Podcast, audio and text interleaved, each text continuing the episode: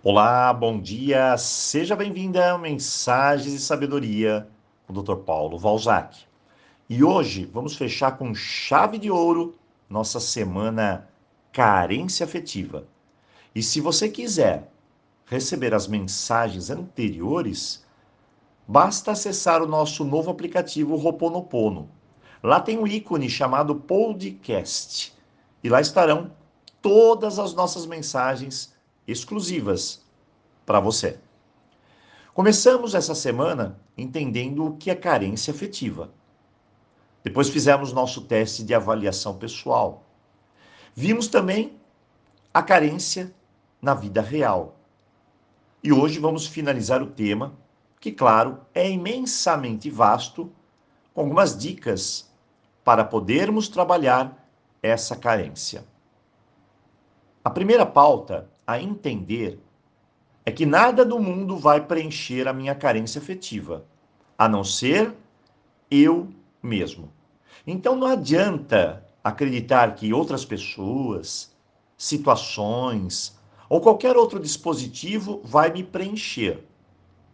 Todo amor começa por mim. O maior problema é que as pessoas não sabem se amar. E olha, não é tão complicado assim.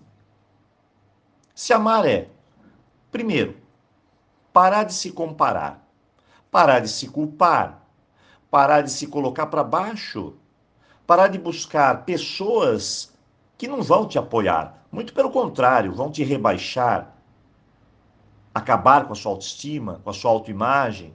Quando eu paro com essas agressões e punições, eu começo a respirar a possibilidade de me amar e dar a mim mesmo o melhor. O que eu preciso? De amor incondicional, de mim mesmo, de mais ninguém. O segundo ponto é entender que eu sou responsável por minha vida. Ah, doutor Paulo, mas minha vida, ela está péssima. E é por causa do fulano da política.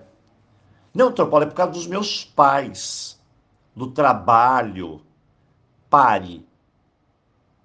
Não faça isso. A maturidade emocional pede que você deixe de ser uma criança mimada, birrenta, imatura e que se você se fortaleça. Então, pare de se culpar, mas também pare de culpar os outros. Ninguém aqui é vítima.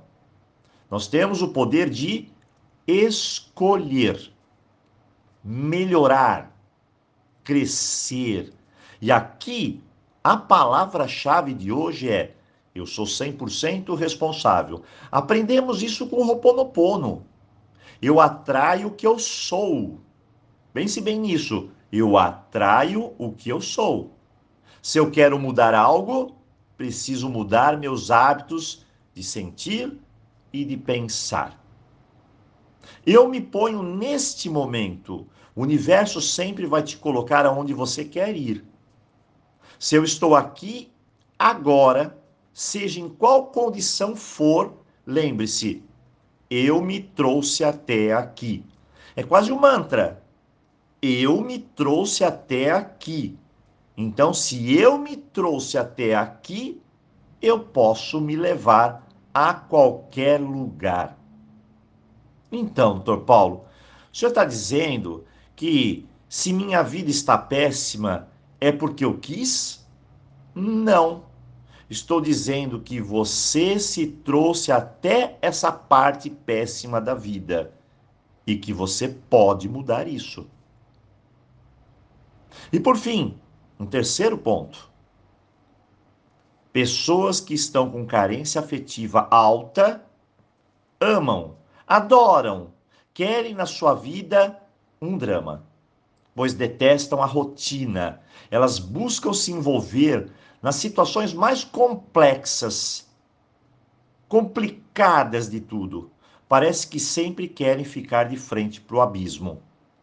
Pare com tudo isso faça uma nova opção. Descomplique a sua vida. Isso mesmo. Seja uma pessoa descomplicada. Eu sempre digo: crie o seu termômetro. E aí eu oriento a pessoa. Se a situação na qual você vai entrar é complicada, veja o termômetro. Se está quente, pare, respire e não entre nessa situação. Eu tenho clientes que sabem que a armadilha está aí, ó, na frente, mas eles teimam, fecham os olhos e dão o próximo passo. Na aventura desastrosa da complicação. Não faça isso. Chega de dramas. Você precisa aprender a matemática da vida. Então aprenda comigo. Primeiro, simplificar é a melhor coisa. Segundo, subtraia medos, culpas, inseguranças, vitimismo da sua vida. Terceiro, some amor, respeito por você mesmo, autoestima, gratidão, some boas escolhas, some tudo o que for bom para você. E quarto, divida. Isso mesmo, divida o seu melhor. Divida com alguém que saiba, antes de mais nada, somar.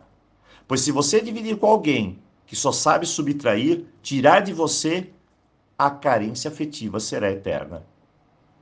Hoje, finalizamos um novo ciclo de aprendizado, a Semana Carência Afetiva. E eu espero que cada dia possa ter contribuído para tornar a sua vida e você um pouco melhor.